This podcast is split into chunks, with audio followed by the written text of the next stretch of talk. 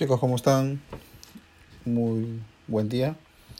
Eh, el objetivo de este audio es poder ilustrarles acerca de las herramientas que vamos a utilizar en el curso, que es eh, lo que vamos a, ver durante la semana 2.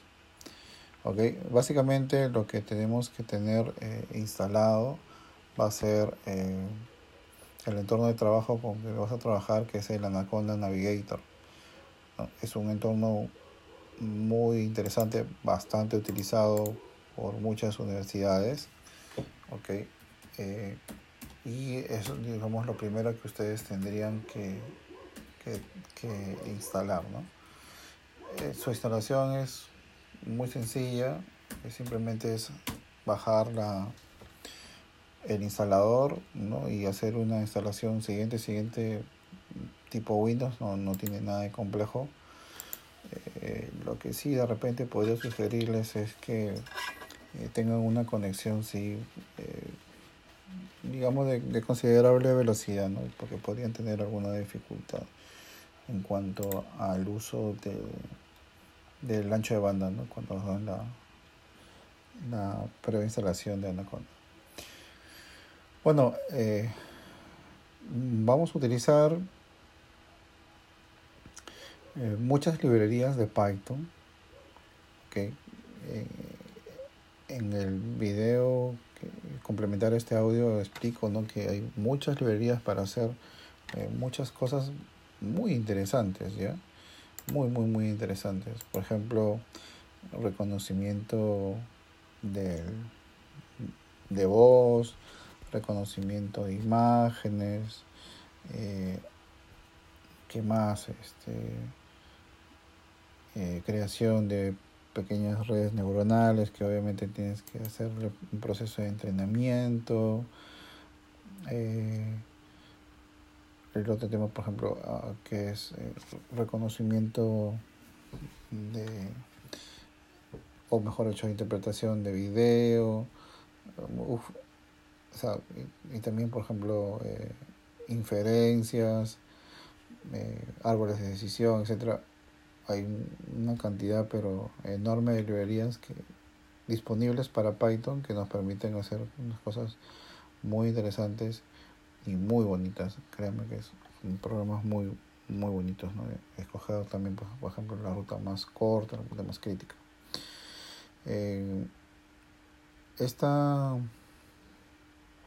este curso de sistemas inteligentes en realidad eh, es, es muy interesante en el sentido de que se va a permitir realizar eh, muchas actividades para poder eh, desarrollar soluciones que nos permitan mm, dar eh, o sea, mejorar la calidad de vida de las personas también pues no o sea por ejemplo imagínate que, que estés bajo un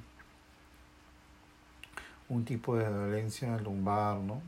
Un tipo de dolencia lumbar o, o por ejemplo que salgan pues cierto tipo de manchas en la piel, ¿no? sobre todo en los brazos, ¿no? en secciones visibles, ¿no? y que mediante el reconocimiento de imágenes pueda determinar si esa afección que tú tienes es una simple alergia, ¿no? una dermatitis común o es algún tipo de principio para detectar un, cáncer de piel determinado, ¿no? Entonces, tener una herramienta que te permita, mediante la interpretación de imágenes, determinar ese tipo de situaciones, pues obviamente es de mucha ayuda. No, necesitarías eh, pasar ¿no? por, por, digamos, exámenes muy complejos, invasivos tal vez, ¿no? y solamente a través de un equipo móvil, obviamente muy bien entrenado y testeado, ¿no? Poder hacer ese tipo de, determinación. En general también ¿no? puedes, puedes ayudar a, la, a, la, a temas de seguridad, ¿no? haciendo detección de, imágenes.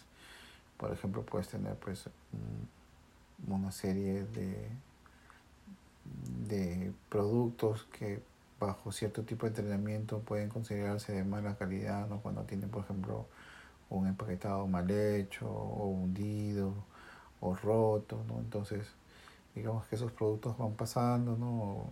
Mediante una fila, obviamente en un ambiente industrial, ¿no? Y mediante reconocimiento de imágenes se indica que hay algo mal, ¿no? En, en ese producto.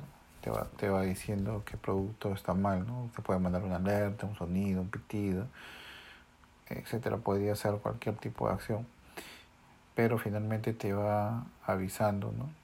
Entonces, para poder este, realizar todas esas eh, todos estos programas digamos que nos van a facilitar cierto tipo de cosas ¿no? y que van a colaborar con nosotros pues eh, tenemos como entorno base el, el Anaconda Navigator y luego poder lanzar eh, entornos gráficos o entornos basados en, en ventanas de consola para poder hacer eh, las actividades que tengamos que hacer con el lenguaje de programación Python.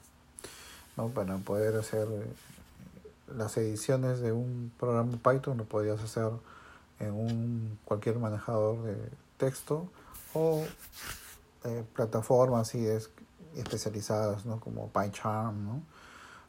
o, este, editores de texto como Spider o perdón, Spider no es un, editor, es un IDE bastante potente, ¿no? Pero hay otros editores de, texto más, digamos, um, más simples, ¿no? Como el Jupyter Notebook, ¿no?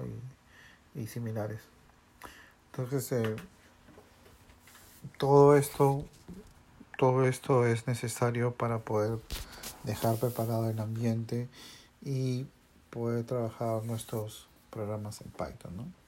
La idea de, la, de esta semana es que conozcas acerca de los IDEs principales, acerca sobre algunas librerías que vamos a finalmente utilizar, ¿no? Vamos a, cuando hagamos toda la instalación de todos nuestros programas que vamos a necesitar, los principales, ojo, a medida que vamos avanzando, vamos a ir instalando más librerías. Eh, finalmente al término de la sesión debería ser capaz de poder utilizar cualquiera uno de estos elementos y hacer un pequeño programa en Python utilizando la librería de TensorFlow. Ya determinado esto, ya podríamos decir que ya tienes tu entorno listo. ¿no? Entonces la idea es poder hacer ese, ese trabajo previo. Hay que tener un poco de paciencia, ¿no? porque la instalación de las librerías no es tan rápida como de repente puedes pensar que es, ¿no? Entonces, ahí simplemente paciencia. Muy bien, éxitos.